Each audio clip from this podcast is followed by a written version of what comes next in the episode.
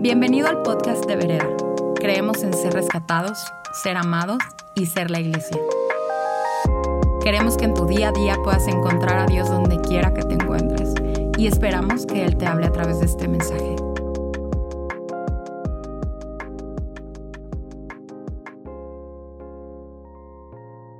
Hola Vereda, ¿cómo están? Qué bueno estar aquí con ustedes en esta mañana. Eh, y ya, como pueden ver, estamos en medio de nuestra temporada navideña de Navidad en Vereda. Este, y me encantó lo que, lo que decía eh, Rodol como introducción a esta, a esta serie, este, de una forma más alta de ser humano. ¿Y a qué nos referimos con eso? No, no tiene nada que ver con, con ser mejor que los demás, sino con, con realmente ser invitados a una realidad desde la cual podemos vivir con el reino de los cielos en mente. Y parte de eso, creo yo, es eh, nuestros valores, eh, nuestro carácter, la manera en la que posicionamos nuestro corazón para recibir lo que Dios tiene para nosotros. Entonces hoy vamos a estar hablando eh, sobre lo que llamamos las bienaventuranzas, que como Rodo le estaba diciendo en Mateo 5, y ahorita vamos a leer eso, pero queremos hablar acerca de la humildad. Y, y creo que es un tema que ha estado en mi corazón en esta última temporada. Eh, y, creo que es algo que Dios está poniendo, como que le está haciendo énfasis. Eh, porque creo que la, humildad está mal entendida a veces. Entonces, quiero que podamos eh, ver algunas de las cosas en donde se refleja la humildad en la vida de Jesús, que es nuestro modelo, y cómo podemos vivir esto. Y más allá de esforzarnos mucho para tratar de tener cierto comportamiento o cierta manera de presentarnos al mundo, es acerca de cómo posicionamos nuestra vida, nuestro corazón, para estar de acuerdo con lo que el cielo está haciendo. Entonces, ¿por qué no me acompañas? Vamos a orar. Eh, Señor, te damos gracias porque estás aquí, porque estás presente, Señor. Estás presente en donde quiera que estemos, Señor, eh, donde quiera que estemos escuchando esto. Eh, gracias, Señor, porque vives fuera del tiempo, entonces no importa cuando estemos escuchando esto, Señor, tú tienes una palabra fresca para nosotros, Señor, y te pido, Señor, que hables en nuestro corazón, traigas convicción, Señor, y salgamos de aquí viendo una mejor manera, Señor, de cómo ser humano, Señor. Que nos enseñes tú cómo hacerlo. En el nombre de Jesús, amén.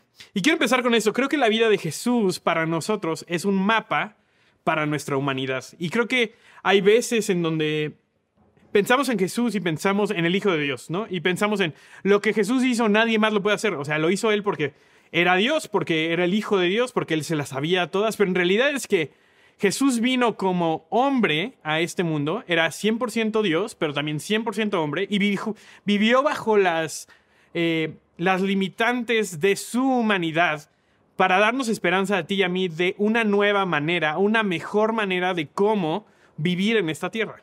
Eh, la encarnación de Dios en Jesús nos, nos, llena de esperanza para nuestra propia vida, porque nos, nos dice que hay una mejor manera de hacer las cosas.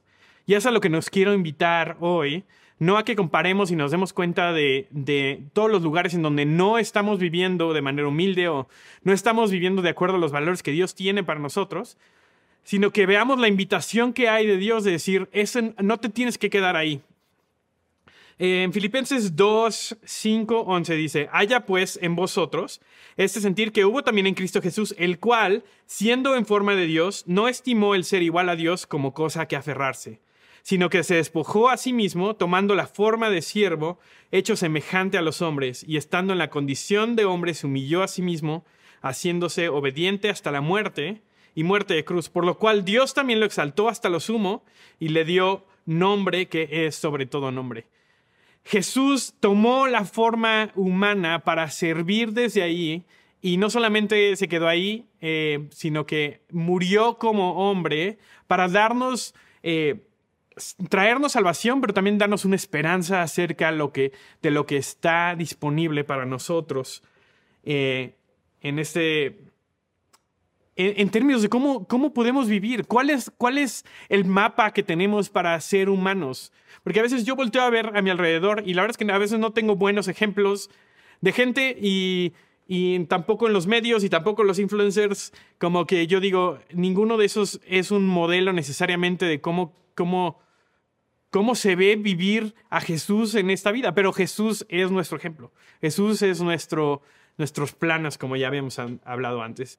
Mateo 5 en realidad es una declaración acerca de las cosas que son importantes para el reino, pero también de cómo, cómo nosotros nos podemos posicionar en una manera eh, interna para poder recibir todo lo que el reino tiene para nosotros. Entonces vamos a leer Mateo 5.3, que es cuando está enseñando Jesús acerca de las bienaventuranzas. Dice, dichosos o bienaventurados los pobres en espíritu, porque el reino de los cielos les pertenece.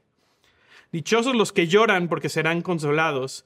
Dichosos los humildes, o en otras versiones dice los mansos, porque recibirán la tierra como herencia. Qué increíble declaración con la que abre Jesús este, eh, e, e, estos, eh, siento yo que es como un manifiesto de lo que es importante para el cielo. Y lo primero que dice, dichosos son los pobres en espíritu. ¿Por qué? Porque, porque el reino de los cielos les pertenece. ¡Wow! Me encanta eso. Creo que cuando pensamos en pobre, tenemos algunas ciertas definiciones que se nos vienen en nuestra mente, ¿no? Pero quiero decirte, o sea, Jesús está diciendo, básicamente nos está dando como un acordeón acerca de cómo él vive su vida y lo está plasmando en estas declaraciones que está haciendo. Entonces quiere decir que Jesús es pobre en espíritu, porque el reino de los cielos le pertenece. ¿A qué se refiere con pobre en espíritu? A veces pensamos en pobreza y pensamos en falta de. Pero en realidad es que la pobreza de espíritu es una dependencia constante cuando hablamos acerca de, ser pobres o ricos, hablamos de una carencia que existe. Esta pobreza de espíritu es una conciencia de que hay algo que solamente Dios me puede dar. Solamente puede ser suplido desde Él. Imagínate a Jesús que tiene una relación perfecta con el Padre y aún así es dependiente de su Padre. Y creo que esa es la invitación que Dios nos está haciendo. en Juan dice, Dice Jesús, solo hago lo que veo a mi Padre hacer. Y creo que esa dependencia, ahí es donde se origina nuestra humildad. Entonces, la posición correcta para generar humildad, vivir de una manera humilde, es la dependencia. El saber que dependemos de alguien. Y no es algo que queramos hacer. No es algo que nos guste depender de alguien, ¿no? Y, sobre todo nos vamos a cosas como eh, hablando de relaciones, ¿no? No es que es súper codependiente, súper depende de la otra persona de una manera negativa, ¿no? Eh, pero en realidad creo que hay una manera increíble de depender y es, un amigo decía cuando estaba llenando eh, las formas o, llenaba de repente, creo que le tocó llenar un, un censo y decía, ¿cuáles son los dependientes de tu casa? Y él tiene dos hijos y decía, los, que dependen de mí son mis hijos. Y a veces pensamos que eso es algo que nos hace menos, pero en realidad es que ¿quiénes son los que son más libres? Los niños.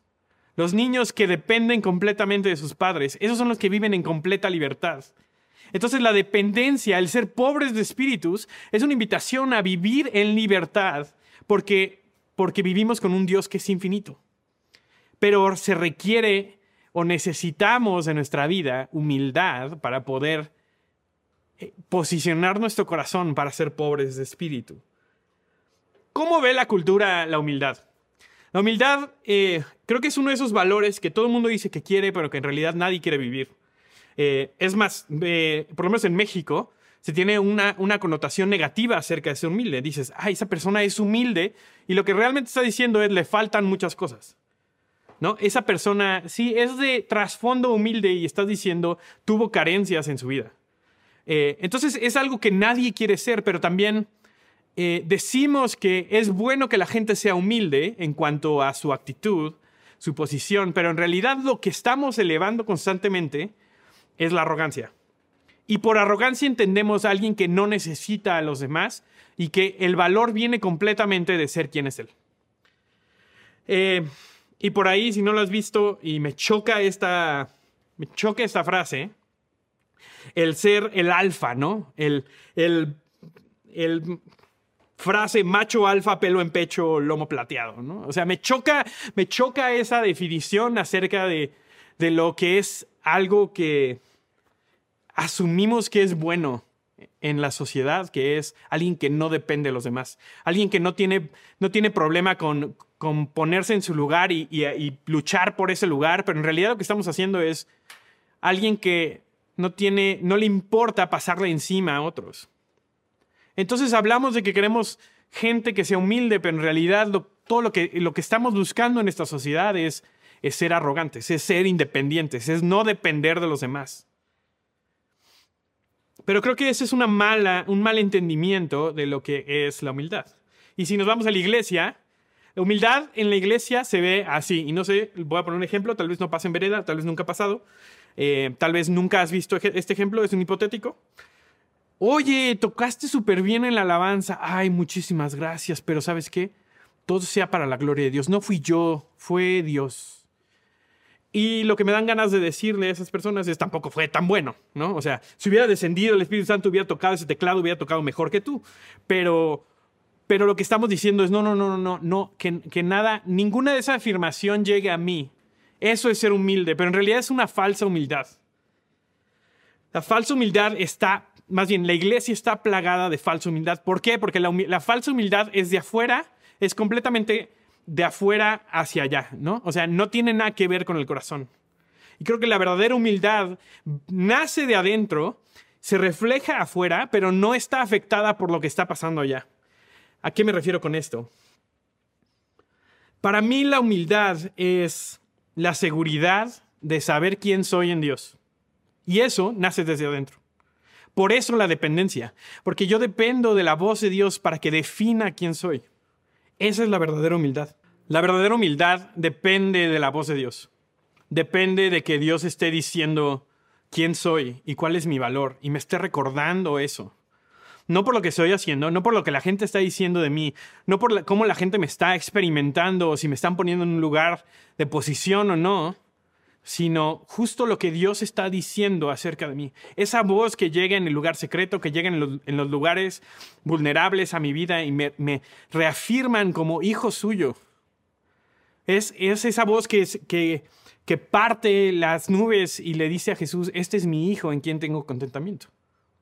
Jesús era humilde, no porque no tuviera mucho, Jesús era humilde no porque no pudiera recibir un halago, Jesús era humilde no porque no le pasara a los otros encima, Jesús era humilde porque sabía quién era. Porque sabía que la voz de su padre era la más importante para ser definido por eso. Juan 13 tiene una historia, eh, creo que muy impactante para, para que, va en contra de, la idea que tenemos acerca de la humildad y también de la confianza y también de, quién pensamos que es Jesús de la manera en la que pensamos que se debería tratar a un rey o a un dios. Eh, y en Juan 13:3 dice, sabiendo Jesús que el Padre le había dado todas las cosas en las manos y que había salido de Dios y a Dios iba, se levantó de la cena y se quitó su manto y tomando una toalla se la ciñó. Luego puso agua en el lebrillo y comenzó a lavar los pies de los discípulos y enjuagarlos con la toalla con que, con que estaba ceñido. Ahorita vamos a seguir leyendo esto, pero me encanta la primera parte porque es, es creo que la clave acerca de cómo vivir en verdadera humildad en nuestra vida. ¿Y por qué queremos ser humildes? Te recuerdo. Porque dice, dice Mateo 5, dichosos los pobres en espíritu porque el reino de los cielos les pertenece. Dichosos los humildes porque recibirán la tierra como herencia. Yo quiero todo lo que Dios tiene para mí, pero quiero posicionar mi corazón para recibirlo y esta es la manera en la que lo vamos a hacer. Dice, sabiendo Jesús que el Padre le había dado todas las cosas en las manos y que había salido de Dios y a Dios iba. ¿Qué está diciendo? Dios sabía, Jesús sabía quién era, Jesús sabía lo que el, Padre le había entregado, le había entregado una posición de gloria, le había entregado una posición de hijo, eh, era, es el primogénito de la creación, estaba eh, revelándole el Padre a los demás, sabía de dónde venía, sabía cuál era su origen, sabía qué era lo que Dios pensaba de él y sabía dónde iba, tenía un propósito, tenía una dirección. Dice, sabiendo estas cosas, se paró a lavarle los pies a los demás. ¿En una señal de qué? Una señal de servicio a los demás. Te recuerdo, esto no es que les, les desamarró sus, sus Nikes a los, a los discípulos, sino que se metió a lavar la porquería de los pies de los discípulos. ¿Por qué lo hizo? Porque sabía quién era nos da un ejemplo tan claro acerca de lo que es la humildad en acción. La humildad, cuando realmente vivimos en humildad, servimos desde ese lugar de influencia, desde ese lugar de posición, desde ese lugar de identidad. Podemos, podemos eh, eh, hacer lo que parece para el mundo lo más bajo con una actitud de reyes como lo hizo Jesús. Entonces vino Simón Pedro y, le dijo, Señor, ¿tú me lavas los pies a mí? Respondió Jesús y le dijo, lo que yo hago tú no lo comprendes ahora, mas lo entenderás después. Pedro le dijo, no me lavarás los pies jamás. Jesús le respondió, si no te lavare, no tendrás parte conmigo. Y le dijo Simón Pedro, no solo mis pies, sino también las manos y la cabeza. Me encanta Pedro porque Pedro siempre desubicado, porque no acaba de... Va como tres pasos atrás de Jesús siempre. Y Pedro le dice, no puedes hacer esto. O sea, por tu posición, por quién eres, por a dónde vas. O sea, por tú vas a ser el salvador del pueblo de Israel. ¿Cómo es posible que te pongas a lavarme los pies a mí? Pedro completamente consciente de su posición. O por lo menos lo que pensaba que era su posición y su entidad. Dice, tú no puedes hacer eso por mí. ¿Por qué? Porque pensamos que el, el actuar en humildad nos rebaja en valor, nos rebaja en identidad. Pero Jesús sabía exactamente quién era. Entonces le dice, si tú no puedes, o sea, ahorita no estás entendiendo lo que estoy haciendo yo por ti. ¿Por qué? Porque estaba poniendo un mapa acerca de cómo vivir en identidad y en humildad perfecta y poder caminar en servicio hacia las demás personas. Humildad para mí es tener la percepción correcta de quién Dios dice que somos sin tener la necesidad de probárselo a nadie. ¿Y a qué me refiero con esto? Es saber eso en nuestra identidad por dentro. O sea, saber que nuestra identidad nace de quien Dios dice que somos primero, en nuestro corazón, en nuestra alma, en nuestros pensamientos, y después de eso se va a ver reflejado afuera. Se va a ver reflejado en nuestras acciones. Inevitablemente, si somos humildes y realmente caminamos en esa identidad que Dios está diciendo acerca de nosotros, se va a ver reflejado en el servicio de las personas que tenemos alrededor en la manera en la que los amamos, la manera en la que decidimos sacrificar nuestra vida para que ellos puedan tener valor y se den cuenta a su vez de cómo Dios los ve. La humildad creo que es un, catalizador de identidad en nuestra sociedad. Cuando, cuando, porque aparte es algo que, si nos regresamos a las bienaventuranzas, la humildad te pone en lugares de posición. Dice, los humildes heredarán la tierra entonces, imagínate cuando caminas en tu identidad y los demás dicen, no manches, esa persona está, o sea, ve todo el favor que tiene y ve todos los dones que tiene y ve la manera en la que Dios se mueve y, y aún así decide servir para darle valor a otros. Eso es lo que genera cambios. Eso es lo que genera un, un cambio de mentalidad en cuanto a, creo que mis valores están, no están en el lugar correcto. Y una invitación a realmente adoptar los valores del cielo para nosotros. Pero esto requiere de un par de cosas. Y lo primero es fe. ¿Y a qué me refiero con fe? Fe es menos acerca de lo que crees y es más acerca en quién confías. Necesitamos fe para poder realmente caminar en humildad porque necesitamos creer que lo que dice Dios acerca de nosotros es real. Que realmente la manera en la que Dios nos habla y nos, nos llena de propósito, nos llena de, de, de valor, no solamente lo está diciendo porque somos sus hijos y lo tiene que decir y está obligado, porque es nuestro Padre, sino lo está diciendo porque realmente es la verdad que ha existido desde antes de la fundación del mundo acerca de ti. Y la otra cosa es, creo que nos lleva a mansedumbre. Y mansedumbre es uno de esos términos que suenan padre, creo que solamente se lo aplican a Jesús. Jesús era un hombre manso, ¿no? Y, si no, lo, lo, hablamos en términos de, ese es un, un animal manso, ¿no? Este, ¿Y a qué nos referimos? Y yo creo que es otro de esos términos que también están mal entendidos, un, alguien manso es alguien que no mete las manos, ¿no? Y entonces es alguien que no se defiende y es alguien que, que no es poderoso, que es medio indefenso y que depende de los demás y va a hacer lo que le digas. Pero en realidad es que mansedumbre, mansedumbre es poder bajo control. ¿A qué me refiero con esto? Es, es, es Jesús sabiendo que es el rey, que, que se merece por herencia este planeta y aún, aún Siendo eso, decidió nacer, en un pesebre, como un niño, como un niño indefenso, completamente dependiente de dos humanos que iban a ser sus papás en esta tierra. Eso es mansedumbre. Sabiendo que solamente con, un, con una palabra de su boca podía detener una tormenta y de todas maneras decidir nacer en un pesebre. y no en un palacio real. ¿Por qué? Porque, porque eso mejor refleja el corazón de Dios para nosotros que nacer entre lujos y excesos.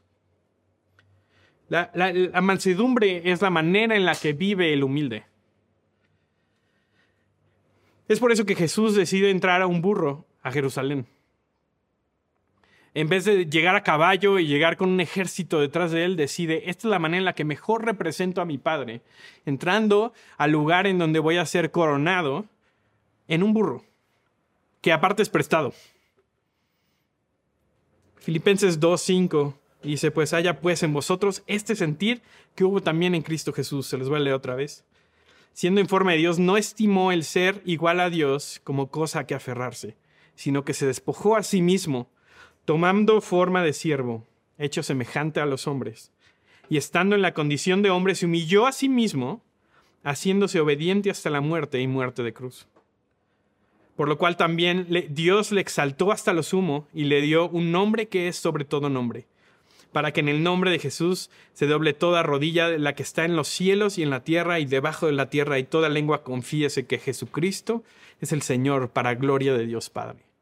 Ese es el círculo completo de, de las bienaventuranzas. Dice que Él decidió humillarse, decidió vivir bajo humildad. ¿Y cuál fue el resultado? Dios le entregó la tierra por quién era, sí, obviamente, porque era hijo de Dios, porque es el primogénito de la creación, porque se está sentado a la mano derecha del Padre, pero también porque porque por medio de su vida estaba mandando una imagen profética de lo que tú y yo tenemos disponible, a través de la humildad. La humildad no pasa a ser algo que estaría padre que tengamos como en un tercer, cuarto plano. Es talentoso, es guapo, es alto, habla bien y aparte es humilde es el lugar desde donde nace mi identidad. Es el lugar en donde, donde se cimienta quién soy. Quiero leerte algo que escribió A.W. Tozer em, en su libro de búsqueda de Dios, que creo que ilustra súper bien esta imagen del hombre manso, el hombre que camina en humildad. Dice, el hombre manso no es una mosca muerta afligida por complejo de inferioridad. Por el contrario, puede ser tan osado en su vida moral como un león y tan fuerte como Sansón. Lo que ocurre es que no se anda preocupando tontamente por sí mismo. Él reconoce que es débil e indefenso tal como Dios se lo ha declarado, pero al mismo tiempo sabe paradójicamente que ante los ojos de Dios Él vale más que los ángeles. En sí mismo es nada, pero en Dios es todo, y ese es su lema. Él sabe bien que el mundo nunca lo verá como nunca lo verá a él como Dios lo ve y por eso ha dejado de preocuparse. Se queda perfectamente contento al permitir a Dios que Él establezca sus propios valores. Espera con calma el día en que Dios le ponga su justo precio y todas las cosas valgan por lo que realmente son. Entonces los justos resplandecerán en el reino del Padre Celestial. Esta es mi oración para ti para mí, que podamos realmente vivir centrados en quien Dios dice que somos.